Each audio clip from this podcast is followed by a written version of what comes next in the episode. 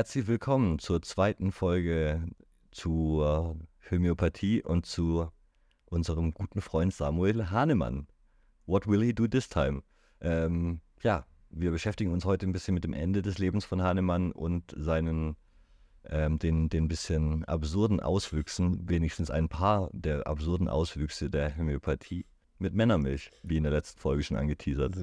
Viel Spaß da wird es jetzt tatsächlich zunehmend magisch und esoterisch. Da wird am Anfang war es nur die Verdünnung und jetzt sind wir an dem Punkt, wo wir von reiner Verdünnung schon weit weg sind. Es geht nicht mehr nur um die Simile und die Verdünnung, sondern es geht darum, dass wenn ich das auf eine gewisse Art schüttel oder schlage, ich gewisse Energien freisetze in dieser Verdünnung, die dann tatsächlich zu einem höheren Heileffekt führen. Interessant. Endlich sind wir da angelangt. Aber jetzt wird es magisch. Äh, ja, genau. dann in dieser Zeit, am 31. März, kam es zum Tod von Hahnemanns Frau 1830. Äh, nach 48 Jahren Ehe stirbt sie in Köthen und ähm, von nun an unterstützen ihn vier seiner Töchter bei der, seiner, in seiner Praxis. Sein ältester Sohn unterstützt ihn an der Universität und ähm, Moment, in Köthen kommt da nicht die Familie Ritter her? Kann gut sein. Okay, sorry, Köthen, oder falls jemand aus Köthen hier äh, zuhört. Grüße gehen raus nach Köln. Auf jeden Fall. Und dann passiert etwas, was äh, zum großen Glück äh, von Hahnemann, es brechen zwei große Cholera-Epidemien in Europa auf. Juhu! Darauf hat er nur gewartet. Na, tatsächlich äh, fand ich sehr lustig, dass diese beiden Cholera-Epidemien zum Durchbruch der Homöopathie geführt haben, eigentlich. Also er war in, in, Universitätskreisen bis jetzt ein Ding, er war bei der Leopoldina, die Ärzte haben über ihn gestritten, aber sonst war er kein großes Thema, ne? außerhalb von diesen elitären Kreisen. Und jetzt haben auf einmal ganz viele Leute Cholera. Und Hahnemann, der selbst noch nie einen Cholera-Kranken, habe ich so gelesen, zu Gesicht bekommen hatte, veröffentlichte in Köthen vier einflussreiche Texte zum Wesen der Cholera und zur Cholera-Behandlung, die insbesondere in Wien auf großes Interesse stießen und verglichen mit der damals herrschenden Medizin mit recht gutem Erfolg angewendet wurden. Ja, passiert das gleiche wie während Corona, ne? Shit, was haben die anderen dann gemacht? Genau, der Punkt war, die anderen haben den Leuten verboten zu trinken und Aderlässe gemacht, und zwar in Kombination wenn, wenn du jemanden, der Cholera hat, jetzt aber nach einem, da war die Idee, dass die zu viel Feuchtigkeit im Körper haben oder irgendwie sowas, ne? Ja. Und ähm, dann hat Hahnemann eben mit seinen Tipps zu sagen, hört mal auf, Aderlass zu machen und gebt denen was zu trinken, halt äh, ein Shot in the dark, aber er hatte absolut recht. Ne? Das hat vielen Leuten dann tatsächlich das Leben gerettet und hat ihn über Nacht dann zu einem renommierten Arzt gemacht zum Cholera-Experten, ohne dass er jemals irgendwas mit Cholera zu tun hat. Hat er sich zu Hause so überlegt. Aber äh, Frau, Frau gerade gestorben, hat er Zeit gehabt. Ähm, wow. Das ist dark. ich, äh, wenigstens schreibe ich keine Texte über Krankheiten, über, über die ich keine Ahnung habe, weißt du? Und mit diesem Erfolg Euro über die Grenzen äh, von Deutschland hinaus, weil Cholera kennt keine Grenzen und dementsprechend kannte seine Berühmtheit danach eben auch keine mehr. Ähm, weil du weißt, es suchte ihn drei Jahre später in seiner Praxis 1834 die 34-jährige französische Malerin Melanie Derville Hahnemann in Köthen als Patientin auf. Oh, oh. Es kam zu einer stürmischen Liebesgeschichte mit dem mittlerweile 79-jährigen Arzt, Oh, die zu oh. Hahnemanns zweiter Ehe. Nein. doch, Hahnemann. Der hat doch schon elf Kinder. Der, der, der, hat schon elf Kinder. Seine Töchter sind zu dem Zeitpunkt schon älter als. Also. Er, er, ich weiß, ich habe selten von so einer harten Midlife-Crisis mit 79 gehört. Ähm, aber Hahnemann äh, hat auf jeden Fall sich in die 34-Jährige verliebt. Und ich weiß auch nicht, was mit dieser 34, also äh, was das für ein Granddad-Komplex auf der anderen Seite ist. Sugar Daddy. Aber ich, ich habe Bilder von ihm gesehen, er sah aus wie ein 79-jähriger Mann im frühen 19. Jahrhundert. Also macht euch da mal keine Illusionen. Ne? Ja, stürmische Liebesgeschichte. Die beiden heiraten. Die Hochzeit, könnt ihr euch vorstellen, ohne kirchlichen Segen, wurde 18, am 18. Januar 1835 in seinem Haus in der Köthner Wallstraße ähm, vollführt und erregte gewaltiges Aufsehen. Und führte dann auch relativ schnell dazu, dass seine neue Frau ihn davon überzeugte, dass sie nicht in der Provinz mit ihm in Köthen bleiben will, sondern mit ihm zurück nach Paris will. Hm. Macht Sinn. Und dementsprechend hat unser alter, kauziger, sächsischer Arzt äh, sein Leben, verbringt äh, der seinen Lebensabend mit der Haute Société von Paris und behandelt da die Reichen und Schönen Europas mit seiner, mit seiner schönen jungen Künstlerin-Frau. Ja. Ähm, ein, ein wirklich, also im Gegensatz zu Steiner, der dann am Ende irgendwie vergiftet wurde, wirklich ein ruhiger Ausklang seines Lebens. Aus der Zeit von Paris noch eine lustige Anekdote. Seine letzten acht Jahre, also bis er dann tatsächlich 87 äh, war, verbrachte er dort und behandelte unter anderem den damals europaweit berühmten Geiger Niccolo Paganini. Ah, den Teufelsgeiger. Genau, den Teufelsgeiger persönlich hat er behandelt, der offenbar unter einer Dauererektion, Harnverhalten und Husten litt. Muss ich sagen, das Harnverhalten ist kein Wunder, wenn man eine Dauererektion hat. Es kam dann aber zu einem relativ brüsken Bruch in der Behandlung, nachdem der Teufelsgeiger versucht hatte, was mit äh, Melanie Hahnemann anzufangen, der, der jungen Frau von ihm, und von ihr brüsk zurückgewiesen wurde, weil er war ein junger Musiker und kein alter sächsischer Arzt. Sie, hat, sie hatte eben einen Typ. Ne? Ähm, Hahnemann starb dann am 2. Juli 1834 in Paris, vermutlich an einer Lungenentzündung. Seine junge Frau hat danach der Rest ihres Lebens, hat ein Diplom gemacht, glaube ich, an einer amerikanischen Uni irgendwie und hat dann als homöopathische Ärztin auch weiter praktiziert und quasi seine Fackel hochgehalten, auch weiterhin. Die war auch überzeugt davon, auf jeden Fall. Ja, so viel zum Leben von Hahnemann. Bewegtes Leben. Bewegtes Leben. Äh, und äh, ich finde einen ganz spannenden Einblick, Einblick in das Leben der Person. Ich würde jetzt gerne ein Zitat, das ich ganz am Anfang stehen habe, Jonas. Kannst du das mal bitte vorlesen? Okay, also Samuel Hahnemann sagt, wer nicht genau in derselben Spur geht wie ich, wer abweicht, und sei es nur um den Bruchteil nach links oder rechts, ist ein Verräter, und ich will nichts mehr mit ihm zu schaffen haben. Oh, ganz schön pampig. Sympathisch, ne? Welche Laus ist ihm da über die Leber gelaufen? naja, ich meine, mit seinen ganzen Umzügen, im, also wenn ich im 18. Jahrhundert so oft hätte umziehen müssen mit irgendeinem Pferdekarren, wäre ich wahrscheinlich auch pisst. Aber ähm, er hat es auf jeden Fall nicht besonders mit Abweichungen zu tun. Ich habe einen 50 Jahre nach seinem Tod veröffentlichten Eintrag in Meyers Konversationslexikon gefunden, einem damals sehr beliebten Lexikon, das Leute gelesen haben, damit sie in Konversationen schlau sein können und äh, quasi ähm, äh, Allgemeinwissen haben. Äh, Jonas, willst du uns diesen verlängerten Eintrag einmal komplett vorlesen, weil ich fand das eigentlich einen sehr spannenden und treffenden, eine treffende Zusammenfassung für etwas, was 1885 veröffentlicht wurde. Bitteschön. Homöopathie, griechisch. Ein von Samuel Hahnemann erfundenes Heilsystem, dessen Name nur zu verstehen ist, sobald man das Hauptprinzip der Homöopathie begriffen hat. Dieses Prinzip geht von dem Dogma aus, dass jedes Heilmittel im gesunden Körper eine Krankheit hervorrufe, wie solche auch selbstständig entstehen kann und dass es darauf ankomme, eine jede Krankheit durch das ihr ähnliche Mittel zu bekämpfen.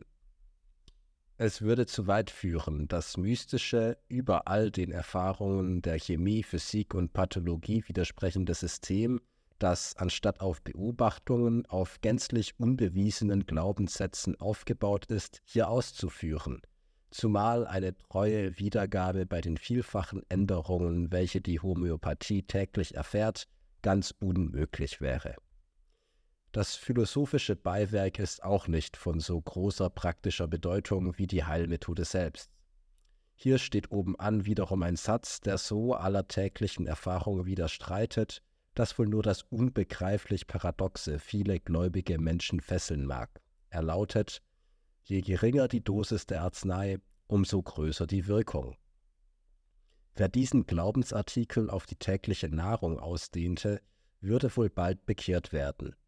Allein die Homöopathie treibt mit ihm einen eigentümlichen Kultus. Durch anhaltendes Schütteln und Reiben wird die Wirkung der Arzneien am meisten verstärkt, und zwar bis zu völliger Auflösung des arzneilichen Stoffes zu lauter arzneilichem Geiste.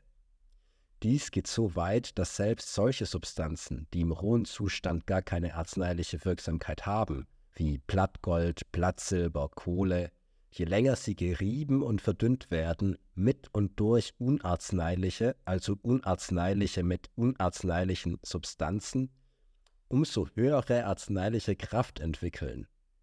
So wirkt zum Beispiel das Gold in der zwölften Verdünnung so stark, dass bloßes daran riechen schon hinreicht, die zum Selbstmord treibende Melancholie in einer Stunde zu vernichten und volle Liebe zum Leben zurückzurufen. Endlich sagt mal jemand.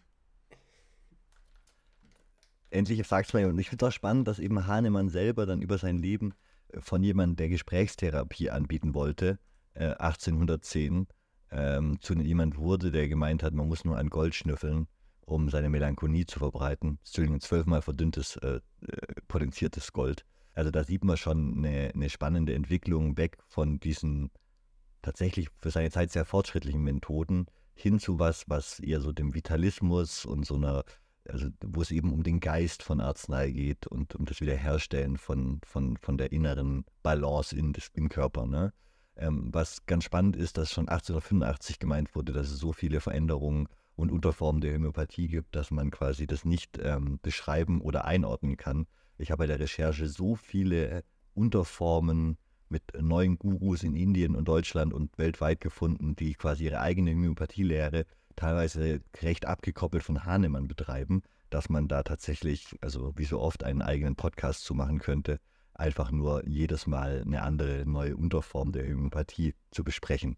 Jonas, du kannst direkt das nächste Zitat vorlesen. Da erklärt nämlich Heimer, äh, Hahnemann, dass eben ähm, materielle Ursachen für Krankheiten reine Spekulationen sind und ähm, vielmehr Krankheiten geistige Verstimmungen sind der Lebenskraft und des Lebensprinzips, die eben wiederhergestellt werden müssen. Da die Krankheiten im Allgemeinen nur dynamische Eingriffe auf das Lebensprinzip sind und ihnen nichts Materielles, keine Materia peccans zum Grunde liegt, wie die alte Schule seit Jahrtausenden in ihrem Irrwahne gefabelt und hiernach immer zum Ruine der Kranken kuriert hat, so ist auch in diesen Fällen nichts Materielles hinwegzunehmen, wegzuschmieren, wegzubeizen, nicht abzubinden oder abzuschneiden, oder den Kranken lebenslang unendlich kränker und unheilbarer zu machen. Ja, also er versteht seine Homöopathie eben als kompletten Gegenentwurf zur bestehenden Medizin der Zeit. Damals mag diese Skepsis durchaus fundiert gewesen sein, ne, in manchen Punkten, wie man an seinen Cholera-Erfolgen gesehen hat. Das Problem ist eben, dass für die Homöopathie in vielen Punkten diese Skepsis von 1810 in die heutige Zeit eins zu eins transportiert hat. Und die Ablehnung eben der tausendjährigen Schule der Medizin, die uns irgendwie heute gebracht wird, eben gesagt wird, das ist alles böse und alles schlecht und Hahnemann weiß, wie es eigentlich ist. Dazu noch ein kurzes Zitat oder haben wir zu viele Zitate? Naja, noch ein Zitat, Jonas. Komm, hau raus. Samuel Hahnemann aus seiner Torgauer Schrift von 1808. Das wenige Positive in der ungeheuren Menge arzneilicher Schriften besteht in der von ungefähr aufgefundenen Heilart Zweier bis Dreier, aus einem stets sich gleichbleibenden Miasma entspringenden Krankheiten, der herbstlichen Sumpfwechselfieber, der Venusseuche und der Krätze der Wollarbeiter. Man müsste denn jeden großen Glücksfund, die Schützung vor Menschenpocken durch Vakzine noch dazuzählen. Und diese drei bis vier Heilungen geschehen doch nur nach meinem Prinzip. Similia similibus. Mehr Positives aber kann die ganze Arzneikunde seit Hippokrates Zeiten nicht aufweisen. Die Heilung aller übrigen Krankheiten blieb unbekannt. Er sagt quasi, Medizin hat noch nie jemanden geheilt, außer so ein paar Mal. Und da, wo sie irgendwie zufällig funktioniert hat, da entspricht sie meinem Prinzip. Meinem Prinzip. Ich, Samuel Hahnemann. Jetzt haben wir die ersten beiden Grundsäulen der Homöopathie schon angeschaut, nämlich das Simili-Prinzip und die, äh, die Arzneimitteltests an Gesunden. Das letzte Prinzip ist das jetzt schon oben im Konversationslexikon auch angeschnittene Prinzip der Potenzierung. Und das ist so die dritte große Säule der Homöopathie. Dabei geht es eben um die Herstellung von homöopathischen Medikamenten. Das wird als Potenzierung bezeichnet. Also generell die Herstellung von homöopathischen Medikamenten. Dabei wird der Wirkstoff, die sogenannte Urtinktur, in mehreren Schritten entweder mit einem Lösungsmittel aus Alkohol oder Alkoholwassergemisch verdünnt und in ritueller Weise gegen einen hart, einen hart elastischen Gegenstand, ein Lederkissen oder ein ledergebundenes Buch, rhythmisch in Richtung Erdmittelpunkt handverschüttelt oder in Milchzucker verrieben. Bei der größten homöopathischen Apotheke in Großbritannien wird, bei einer ledergebunden, wird mit einer ledergebundenen King James Bibel potenziert. Der wird dann zum Erdmittelpunkt auf die ledergebundene King James Bibel geklopft, damit der Geist der Arzneimittel freigesetzt wird in der Verdünnung. Und Potenzierung impliziert ja schon die Vorstellung, dass es damit äh, eben ähm, eine Verstärkung in irgendeiner Weise gibt. Dabei wird in jedem Schritt ein Zehntel, das ist eine D-Potenz, oder ein Hundertstel, eine C-Potenz, der Ursubstanz verwendet und der Rest mit dem Lösungsmittel aufgefüllt. Dann wird der Behälter mit einer vorgeschriebenen Anzahl von Schlägen verschüttelt und dann wiederholt man das Ganze quasi wieder. Dann werden wieder ein Hundertstel oder ein Zehntel eben entfernt und wieder verdünnt und so weiter und so fort. Jenseits der statistischen Nachweisgrenze, also ab ca. C12, also 12 Hundertstel Verdünnung, ist keine Materie der Ursubstanz oder Lösung mehr in den potenziellen Arzneien enthalten. Solche Arzneien werden deshalb auch als geisterartig oder in Anführungszeichen dynamisch bezeichnet. Mm. Here we go.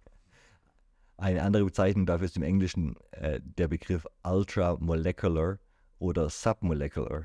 Wissenschaftlich betrachtet ist Potenzierung nichts anderes als eine stufenweise Verdünnung eines Wirkstoffs, bis etwa ab C6 nichts mehr im Lösungsmittel vorhanden ist. Hahnemann selber glaubte eben, dass die Arzneistoffe nach dem Verdünnen plus verschütteln oder verreiben, ähm, mit ihrer verstärkten Wirkung je dünner, je stärker sind.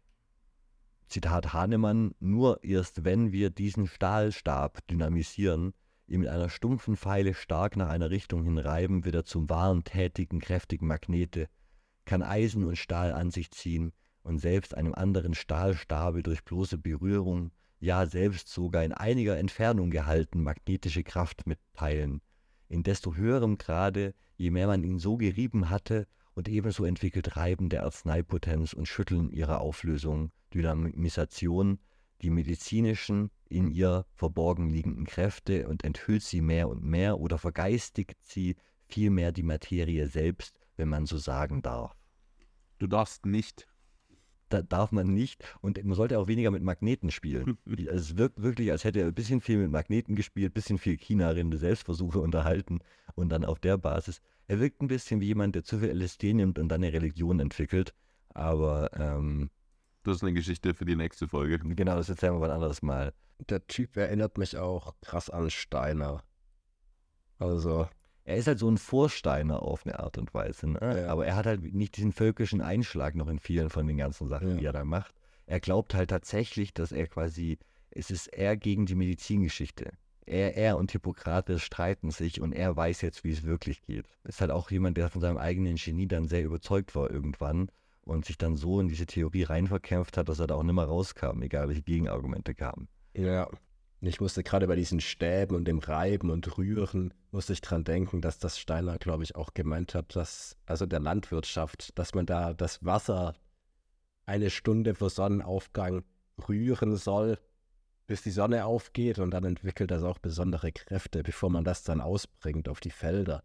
Und das ist, ja, Die Homöopathie ist ja auch in anthroposophischen Medizin quasi integriert und es wird da einfach nur anders gerieben und geschüttelt. Es gibt da einfach noch eine andere, besondere, von Steiner nochmal in der Akasha-Chroniken ersehene Methode, wie es besser geht als bei Hahnemann. Er muss ja immer einen draufsetzen. Ne? Ähm, und dementsprechend dann ist ja ein besonderes Kürzel auf den Medikamentenpackungen und es zeigt dann einfach nur, dass es anthroposophisch geschüttelt oder gerieben wurde in der Herstellung. Ansonsten hat sich da quasi auch die Homöopathie komplett genommen, in sein anthroposophisches System integriert und so eine kleine Veränderung oben drauf gesetzt, um sein eigenes Ding zu machen, wie er das schon bei den Theosophen gemacht hat. Also ganz spannend. was da alles noch so mit aufgenommen wurde. Ja, was wird denn da jetzt eigentlich verschüttet? Das war tatsächlich der mitunter lustigste Teil meiner Recherche, als ich mich auf die Frage begeben hat, das mit dem Gold und so, ne, bei dem Zitat oben, das klingt ja schon lustig und komisch, aber was wird denn jetzt hier tatsächlich verschüttet? Ähm, in der äh, Homöopathie werden diese Präparate als Nosoden bezeichnet, die aus menschlichen oder tierischen Krankheitsprodukten, zum Beispiel aus Eiter, Nasenschleim oder Lungenauswurf, pathologischen Sekreten, Körperflüssigkeiten, Krankheitserregern oder Organteilen oder aus Mikrobenkulturen hergestellt und anschließend potenziert werden. Mhm. Also wenn euch mal jemand Nosoden anbietet, jetzt wisst ihr, das kann, das kann auch mal Lungenauswurf oder Eiter sein, aber es ist zum Glück ja so doll verdünnt, dass nichts mehr drin ist. Es wird zwischen Autonosoden, also körpereigenes Material des Anwenders, dein eigener Lungenauswurf oder fremden Nosoden, äh, dem Lungenauswurf von jemand anderem unterschieden. Wegen gefährlicher bakterieller Ansteckungsgefahr müssen die gewonnenen Urtinkturen dieser Stoffe inzwischen vor der Potenzierung gegen den Protest vieler Homöopathen sterilisiert werden.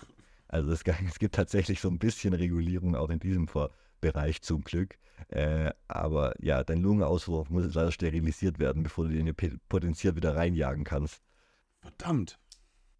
Andere Beispiele für homöopathische komplexe Mittel und ihre Leitsymptome sind Ambra und Ambra grisea, also diese Substanz aus dem Verdauungstrakt von dem Pottwal, was auch für die Herstellung von Parfüm verwendet wird und sehr teuer ist. Dann gibt es Carcion, ah, äh, Carcinosin, ist aus Krebsgewebe potenziert, gegen Krebs natürlich. Ne? Ähm, dann gibt es das Mittelchen Excrementum canium. Oh. Ratet mal, was das ist. Ist das scheiße? Ist es scheiße? Hundescheiße. Ja, Ka Kane, der Hund. Mhm. Excrementum ist scheiße, ist Hundescheiße. Äh, Gegen eine Hundescheißvergiftung oder was? nein, nein, Achtung. Gegen Nesthocker-Syndrom, extremes Sinnlosigkeitsgefühl und Depression mit Suizidalität, gegen Arbeitslosigkeit für entwurzelte Menschen, gegen Schokoladen- oder Alko Alkoholabuse, also äh, Sucht, bei Schlafmangel, Folgen von zu viel Alkohol und Rauchen und äh, Schokoladenverlangen und so weiter. Also ähm, Fresst Scheiße, ihr verlorenen Seelen, ihr Depressiven, ihr Armen und Arbeitslosen. Fresst Scheiße. Ja, und dann hat dein Kind halt, ist, ein, ist irgendwie, da bist du irgendwie arbeitslos und depressiv da, zu Hause und die Empfehlung ist dann, hier ist verdünnte Hundescheiße für wahrscheinlich einen Fuffi. Weißt du, also das machst du dann ja nicht mal selber zu Hause, du, machst, du kaufst es ja sehr teuer in der Apotheke.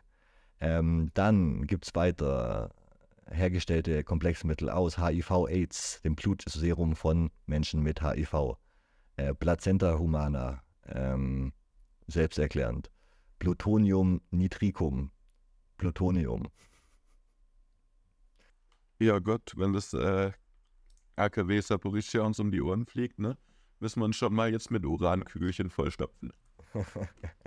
Zur Sicherheit. Ich glaube, da hilft eine Pulle Wodka tatsächlich besser. ähm, dann gibt es, was ich besonders, mein, mein absolutes Highlight für euch, Lack H Mask und Lack HF. Lack Humanum Masculinum und Lack Humanum Femininum. Klär uns auf. Menschliche Milch, männliche und weibliche Milch. Oh, die Männermilch. Ja, genau.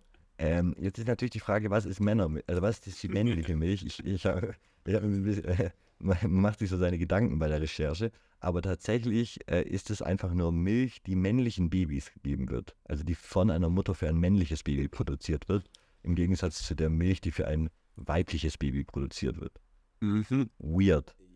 Okay, ich habe da mal ein bisschen weiter nachgeguckt, weil bei dem Punkt, die anderen Sachen, Plutonium und Hundescheiße, habe ich noch hingenommen. Aber Männermilch war für mich ein Schritt zu viel. Deswegen habe ich äh, mal, bin ich auf mal ein paar, paar Anbieterseiten, die Lacumanum anbieten, gegangen und habe euch jetzt 20 Thesen von einem Herausgeber, einem Verkäufer, Produzenten von Lacumanum hier Oh ja. ähm, als kleinen Vortrag. Jonas, würdest du das bitte vorlesen? Ja, 20 Thesen zu Lacumanum. Die grobstoffliche Muttermilch ist die Grundlage der Homöopathie, insbesondere der C4-Homöopathie, da sie den Grundstoff für die Milchzucker-C4-Verreibung enthält. Also hier wird quasi bis zu 400 ähm, mit ähm, Milchzucker gearbeitet, also was wir vorhin schon angesprochen haben, als Potenzierungsmethode. Genau, das war Punkt 1. Punkt 2. Lacum eröffnet das vierte Reich homöopathischer Heilmittel, das Menschenreich, und verkörpert damit eine höhere Stufe organisch gewachsener Ordnung, die dem menschlichen, dem Human entsprechende Ordnung. Okay, Moment, was, das vierte Reich? What? Äh, ja. Drittens. Natürlicherweise gibt es die Muttermilch von einzelnen Müttern für einzelne Kinder, Jungen oder Mädchen. Die Frage, ist es ein Junge oder ein Mädchen, ist von grundlegender Bedeutung für den neuen Erdenbürger. So haben wir Lacumanum masculinum und femininum. Mhm. Okay. Mach, Wir mach sind im doch- 21. Jahrhundert angekommen, Leute. ja, eben nicht. Deswegen diese Podcast-Folge. Ah, okay, du hast nicht alle 20 aufgezählt. Okay, ich dachte. Okay, dann der fünfte Punkt dieser 20 Thesen ist, Lacum erinnert uns an unsere individuelle Situation in der Säuglingszeit. Besondere Indikationen wären nicht gestillte oder vernachlässigte ehemalige Säuglinge, Frühgeborene, Mangelgeborene, Brutkasten, UV-Lampe, nicht geliebte, nicht aufgehobene, vernachlässigte, geschädigte oder sogar misshandelte ehemalige Säuglinge. Lacum sollte auf keiner Säuglingsstation fehlen. Ja, sind wir nicht alle ehemalige Säuglinge? Ähm, Jo, ja, also dein Kindertrauma mit Zuckerkügelchen äh, behandeln klingt auch nach einer sehr gesunden äh, Herangehensweise. Ja, vernachlässigte Kinder brauchen alles, aber nicht Männermilch. Also wirklich. Bei Gott. Ja, Punkt 6, Ja, die sechste These. Entwicklungsstörungen irgendwann im Leben, in der Ernährung, der Lust- und Triebbefriedigung, besonders der oralen, der Liebesfähigkeit, der Impulse und Ahnungen, auch für unsere innere Bestimmung, lassen sich durch Lacum nachträglich ausgleichen. Vernachlässigungen und Schädigungen können dabei schmerzlich zu Bewusstsein kommen. Ja, dann nehme ich meine 400-fach verdünnte Männermilch und dann kommt mir auf einmal, habe ich auf einmal ein Erweckungserlebnis. Na, ja, na, das Ding ist ja, die preisen das ja wirklich an, dass du deine Traumata ähm, mit diesem Mittel aufarbeiten kannst. Und indem sie das Mittel nehmen, denken sie natürlich an ihre Traumata und denken vielleicht auch, wie könnte ich das jetzt irgendwie anders bewerten? Wie könnte ich da einen anderen Umgang mitfinden? Oder keine Ahnung, deine Kindheitserfahrung. Natürlich wirkt das auf eine Weise, weil du dich aktiv damit auseinandersetzt und äh, durch diese positive Verstärkung dieses Medikaments irgendwie es dir gut geht. Oder ja, Ja. Ja, auf jeden. Mm. Es wird aber jetzt nur zunehmend absurder. Wir springen zu Punkt Nummer 9. Lacum stellt sich in der Mythologie von Milch, Schlange und Himmelszeit, in der es um die Öffnung des Eies geht, dem Abbild für die Manenz dar. Zum Beispiel in dem indischen Mythos vom gequirlten Milchmeer. man kennt sie. Gequirlte Scheiße ist das, was der hier erzählt. Also es macht, mittlerweile machen die Sätze nicht mal mehr Sinn. Lakum stellt, stellt sich in der Mythologie von Milch, Schlange und Himmelszeit. Was, was ist was? Was? Da, okay. Richtig. Und die Öffnung des Eies und jetzt ist er einfach nur noch am Ranten. Die ersten sechs Punkte hat er noch versucht, kohärent zu sein und jetzt rutscht, rutscht er komplett aber auch da. Also der hat ja, äh, der, das war einfach zu viel gesetzt. 20 Thesen zu Lakum ist einfach zu viel. Eine These zu Lakum wäre schon zu viel. Ja, dann machen wir doch weiter mit Punkt 10. Lacum aktualisiert den kollektiv unbewussten Konflikt zwischen unserem Tiersein als Säugetierart Mensch und den Anforderungen unserer Kultur, insbesondere in unserem Sexualverhalten. Es führt zum natürlichen Ausgleich. Ähm, Ja. Ja. ist- Ja, und wer vertreibt das? Mm, Viele, viele, viele Online-Shops, teilweise größere, teilweise kleine, du kannst fast überall kaufen. Du wirst es auch in vielen Apotheken kriegen, das ist ja das Erschreckende. Und wer hat das entwickelt? Das gibt es von ganz vielen verschiedenen. Also das wird dann von verschiedenen Herstellern quasi angemischt. Und ähm, Ja, also das sind dann immer noch Hahnemanns Rezepte, oder wie?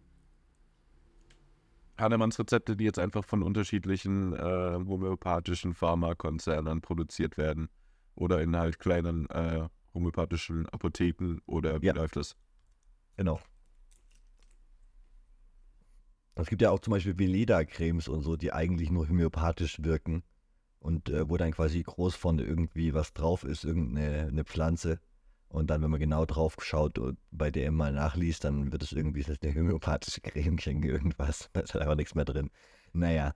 Äh, elftens, Lacum führt zu einer Relativität der Wahrheiten, auch der spirituellen, in der keine ausschließlich gelten kann. Uh, sexy. Du schweifst schon wieder ab, Hans-Peter. Ja, genau. Du redest schon wieder über nicht ausschließlich geltende Relativität der Wahrheiten, während du deine Männermilch online vertickst. Punkt 15 geht schon wieder um Alkohol. Also ganz viele von diesen homöopathischen Sachen gehen so auf, äh, so, so- also einfach auf Alkoholkrankheiten, Leute, die sich vernachlässigt fühlen, gängige Krankheiten und Probleme, die Leute haben und vers- preist es quasi hier für alle möglichen Sachen an. Also nicht nur Hundescheiße, auch Männermilch hilft bei, bei Alkoholismus. Oh, das wäre ein guter Titel für die Folge. Hundescheiße und Männermilch. In, in, in den richtigen Dosen. Ähm, ja, und jetzt der 20. Punkt, Jonas, als Abschluss. Ja, der wichtigste Punkt. Die Muttermilch wird eines Tages unser Weltbild verändern.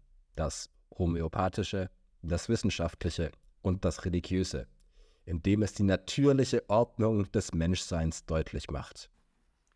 Gut, dass sie sich da selbst mit abgegrenzt haben. Haben gesagt, das Homöopathische und das Wissenschaftliche. Aber das machen sie, weil die halten wissenschaftlich ja für, für quasi eine Beleidigung. Das ist ja quasi ihr Allopathie.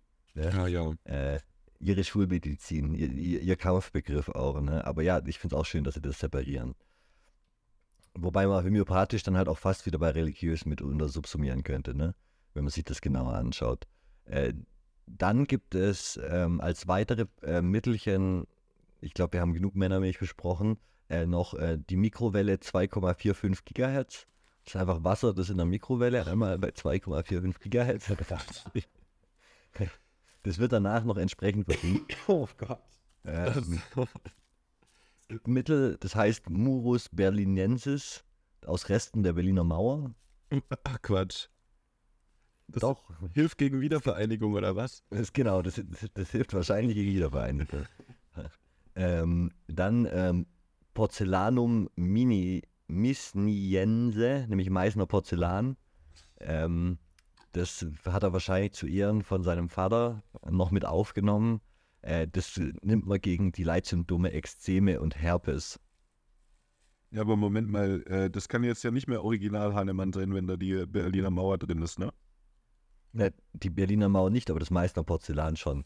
Die Mikrowelle 2,45 Gigahertz gehe ich schwer von aus, wurde auch nach seinem Tod im Aber das heißt ja, da hat sich dann jetzt äh, seit 1990 haben sich so Homöopathen äh, an den Tisch gesetzt und haben überlegt, ja, was können wir dann jetzt als nächstes essen?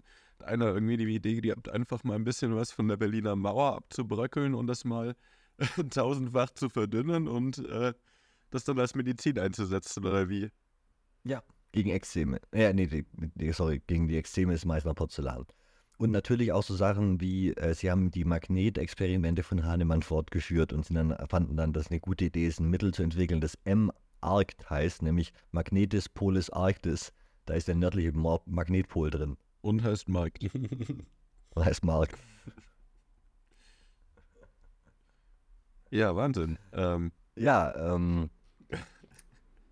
Eklig. ich frage mich, was die noch nicht gegessen haben. Also, äh, solange es verdünnt genug ist, ist ein Homöopathe alles. ja, ja äh, dann hier kommen wir jetzt zu dem Punkt Kritik an Hahnemanns Lehre, und zwar zu seinen Lebzeiten schon. Äh, Charles Darwin hat lustigerweise zu Hahnemann äh, mal, mal einen längeren Absatz geschrieben, Jonas. Ja, Charles Darwin hat am 4. September 1850 geschrieben, du sprichst von Homöopathie, ein Gegenstand, der mich sogar noch wütender macht als Hellseherei. Hellseherei liegt so jenseits aller Glaubwürdigkeit, dass normale Fähigkeiten dabei ohnehin keine Rolle spielen. Aber bei der Homöopathie kommen gesunder Menschenverstand und Beobachtung ins Spiel. Und beides würde für die Hunde gehen, wenn die unendlich winzigen Dosen irgendeine Wirkung hätten. Wie wahr ist doch eine Bemerkung, die ich neulich las, über die Nachweisbarkeit von Heilprozessen. Es hieß, niemand weiß, was das Ergebnis wäre, wenn eine Erkrankung gar nicht behandelt würde. Das ist der Maßstab, an dem die Homöopathie zu messen ist. Deutliche Worte von Darwin. Falls, falls wir doch noch die Zeitmaschine entdecken und jemand Darwin trifft und ihn richtig ärgern will, gebt ihm ein Kügelchen. Oder erzählt ihm einfach, dass im 21. Jahrhundert Homöopathie noch ein Ding ist. Der wird sich im Grab umdrehen. Äh, in der ersten Hälfte des 19. Jahrhunderts hat die Homöopathie sich dann zunehmend eben begonnen zu etablieren. Dennoch hatte sie während der Zeit natürlich viele Gegner. Der wichtigste Kritikpunkt der Gegner war damals schon, dass die Homöopathie äh, laut den Kritikern nicht besser wirke als ein Placebo. Schon 1835 wird die Homöopathie zum ersten Mal wissenschaftlich auf die Probe gestellt äh, ganz spannend. Der Theologie-Redakteur Georg Löhner hat in dem Jahr 1835 ein Test, sein Testergebnis publiziert, zusammen mit der Expertenkommission von Ärzten und Apothekern in Nürnberg. Sie haben 55 gesunde Freiwillige untersucht und haben den ersten Doppelblindversuch der Medizingeschichte durchgeführt. Äh, was ich vorhin versucht habe zu erklären, was quasi moderne wissenschaftliche Methode ist, wurde das erste Mal durchgeführt, um zu beweisen, dass Homöopathie Nonsens ist. Also die Homöopathie hatte auf jeden Fall ihr Gutes. Sie hat durch ihre Thesen und durch ihre Popularität dazu geführt, dass die Medizin, die wir heute haben, sich klarer abgrenzen musste und sich auch fragen musste, wie können wir denn tatsächlich beweisen, dass ein Medikament wirkt und dass, und dass ein anderes nicht wirkt. Ja? Wie können wir denn Thesen wirklich überprüfen? Und es wird eben dann vor allem notwendig, wenn es Homöopathen auf einmal gibt und andere, andere alternative Mediziner, sagen wir mal so, auf der, auf der, auf der Bildfläche. Und dass der erste Doppelblindversuch eben in der Medizingeschichte in Nürnberg durchgeführt wurde, fand ich auch ganz spannend. Die Kommission aus Ärzten und Apothekern rund um diesen Theologen und eben Publizisten Löhner äh, kam dann zu dem Ergebnis, dass es keine Wirkung, also sie konnten keine Wirkung an der aus homöopathischer Potenzierung gewonnenen Heilmitteln erkennen, die Veröffentlichung löste dann damals heftige polemische Reaktionen aus. Alle homöopathischen Zeitschriften haben sich da wütend dagegen klargemacht und haben sich dagegen erhoben. Daran hat sich bis heute eigentlich nicht so viel geändert. Ein wichtiger Unterschied, den wir, glaube ich, klar machen sollten, ist der Unterschied zwischen Homöopathie und Naturheilkunde. Könnt ihr mir den knapp umreißen? Na, Homöopathie bildet sich ja relativ viel auf ihre Methoden ein. Und also diese Verdünnung, die Potenzierung und die interessanten Rührverfahren äh, das sind so typisch für die Homöopathie und Naturheilkundeverfahren beziehen sich eher auf die den Pflanzen und äh, Kräutern innewohnenden Heilkräfte.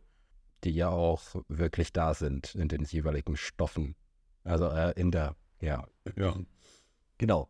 Ja, genau. Jonas hat den, willst du es noch ausführen? Das ist genau der Punkt, den ich auch machen will ähm, dass quasi die einen arbeiten mit, also die Naturheilkundler äh, arbeiten mit Pflanzen, die echte Wirkstoffe haben, die auch, ne, also was wir an Salbeitee so trinken, ist ja auch Naturheilkunde. Und die Homöopathie würde es den Salbei nehmen, den Wirkstoff, und würde den tausendfach potenzieren, bis nichts mehr da ist.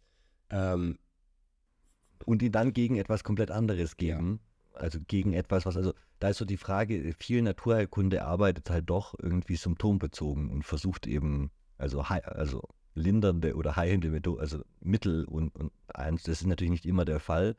Ähm, aber äh, grundsätzlich ist es eben wichtig, den Unterschied zu sehen und nicht zu sagen, Homö Homöopathie ist Naturheilkunde. Weil das wird durch das Marketing ganz oft so gemacht und da wird gesagt, naja, Homöopathie ist eben natürlicher irgendwie auf eine Art und Weise.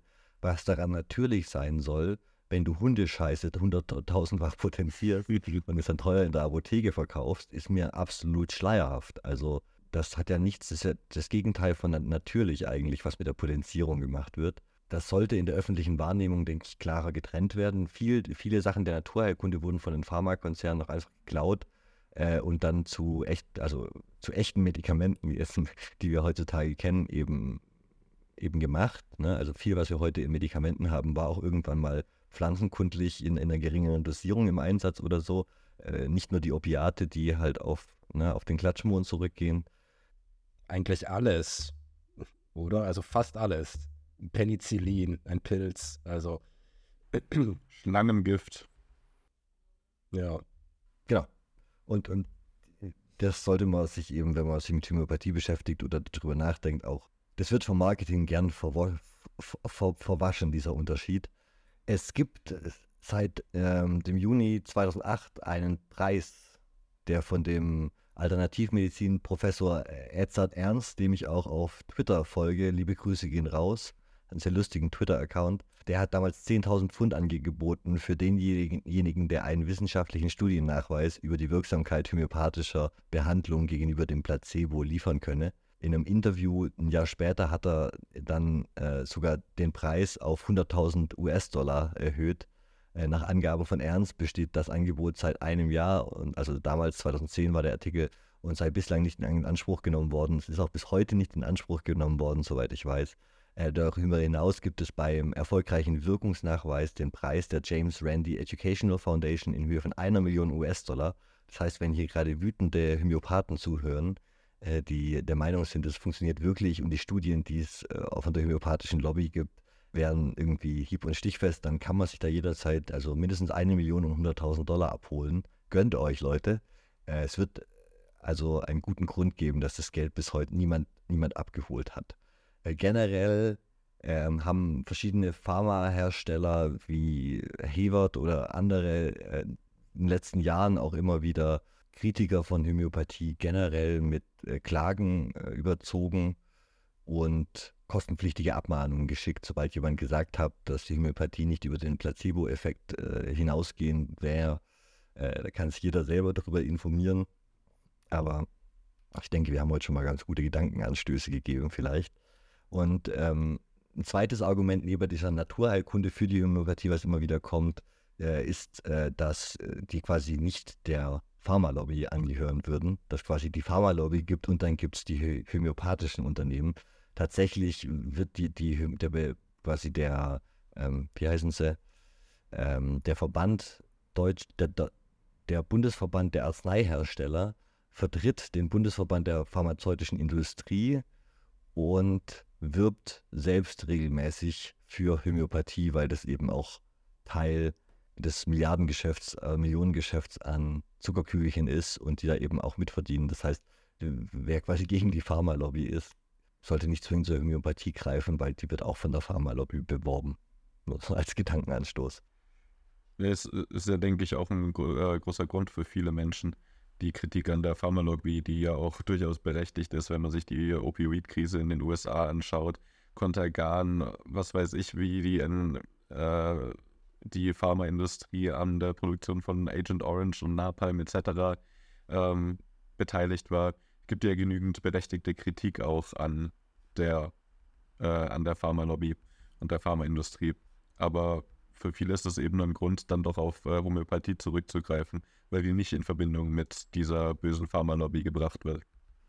Und ich finde einfach halt, ich finde den Gedanken generell zu sagen, gibt Kindern weniger Medikamente und nicht bei jedem kleinen Wehwehchen kriegt man ein Mittelchen, quasi, ne, kriegt man irgendwie eine Aspirin, wenn man ein bisschen, also, dass es eben Kinder gibt, wo so die von klein auf zum Medikament nehmen herangezogen werden, das ist ja, ist ja auch, also ist der Grundgedanke ja gut, ich gebe ihnen was Homöopathisches stattdessen, aber ich finde, man könnte dem Kind auch einfach vielleicht gut zureden und ihm keine Mittelchen irgendeiner Art geben, weil auch wenn du zu Hause eben 100 verschiedene Zuckerkügelchen hast, homöopathische Mittel für, für jedes, ne, dann gibt es Arnika hierfür und dafür und da, also das bleibt ja dann nicht bei einem homöopathischen Mittel, du hast ja dann für jedes Problem was zu Hause, das ist ja tatsächlich eine ganze Alternativapotheke, die du da aufbaust und ähm, da lernt man den Kindern ja eigentlich das Gegenteil. Da lernt man ja eigentlich, man nimmt ein Zuckerkügelchen gegen jedes Mittel, aber es ist halt homöopathisch, deswegen ist es gut. Es ist ja kein Zuckerkügelchen. Da ist es halt schon, ne? Ja. Und also ich denke, dass man damit vielleicht jetzt erziehungstechnisch auch nicht unbedingt den Effekt erreicht, den man erreichen will. Vielleicht nimmt man Medikamente eher, wenn es wirklich notwendig ist und, und sonst gibt es halt einen Twix. Twix, wenn ihr eine Werbepartnerschaft mit uns machen wollt. Wir reden über unglaublich depressive Themen, nachdem die Leute unglaublich gern mal was Süßes brauchen. Äh, Twix haut uns an. Äh, wir sind immer für ein Sponsoring von, von großen multinationalen Konzernen. Jojo, immer wenn du Hunger hast, redest du über wirre Verschwörungstheorien. Hier ist ein Snickers. Da müssen wir immer so ganz theatralisch zum Abschluss jeder Podcast-Folge äh, laut vom Mikrofon uns, uns einen Schokoriegel reinziehen. Wäre ich offen für. Also, ähm, Veleda, Monsanto. Veleda, bezahlt uns doch mal, damit wir die Fresse halten und nicht die ganze Zeit uns über Rudolf Steiner lustig machen. Ne? Gebt euch ja mal ein bisschen Mühe. Mal ein bisschen hier, nicht immer nur die Peitsche, auch mal das Zuckerbrot rausholen. Ne? Statt die Zuckerkügelchen, ne? Ja, genau. Ich, will kein Zuckerkügelchen, ich will, ich will einen dicken Batzen Zuckerbrot. äh, und für alle anderen, die uns unterstützen wollen und hoffen, dass wir unabhängig bleiben und nicht auf das nächste Veleda-Sponsoring eingehen, äh, lasst uns fünf Sterne da, äh, liked und teilt unseren Podcast, wo auch immer ihr ihn hört. Wir freuen uns über all die neuen Hörer, die so reinkommen. Und ähm, nur so funktioniert das Ganze. Wir haben alle unsere Freunde schon damit genervt. Mehr Freunde haben wir nicht. Jetzt müsst ihr uns irgendwie weiter, weiter verbreiten in euren Freundeskreis. Äh, und sonst, ja, wenn uns jemand unterstützen will, äh, Patreon gibt's, äh, gibt's. Und ähm, irgendwann vielleicht auch mal Premium-Episoden, aber noch nicht. Aber ihr dürft uns trotzdem gern 3 Euro im Monat bezahlen für die freudige Arbeit, die wir hier tun. Es ist so deprimierend manchmal. Scheiße. Ja, äh, ansonsten äh, bis nächste Woche.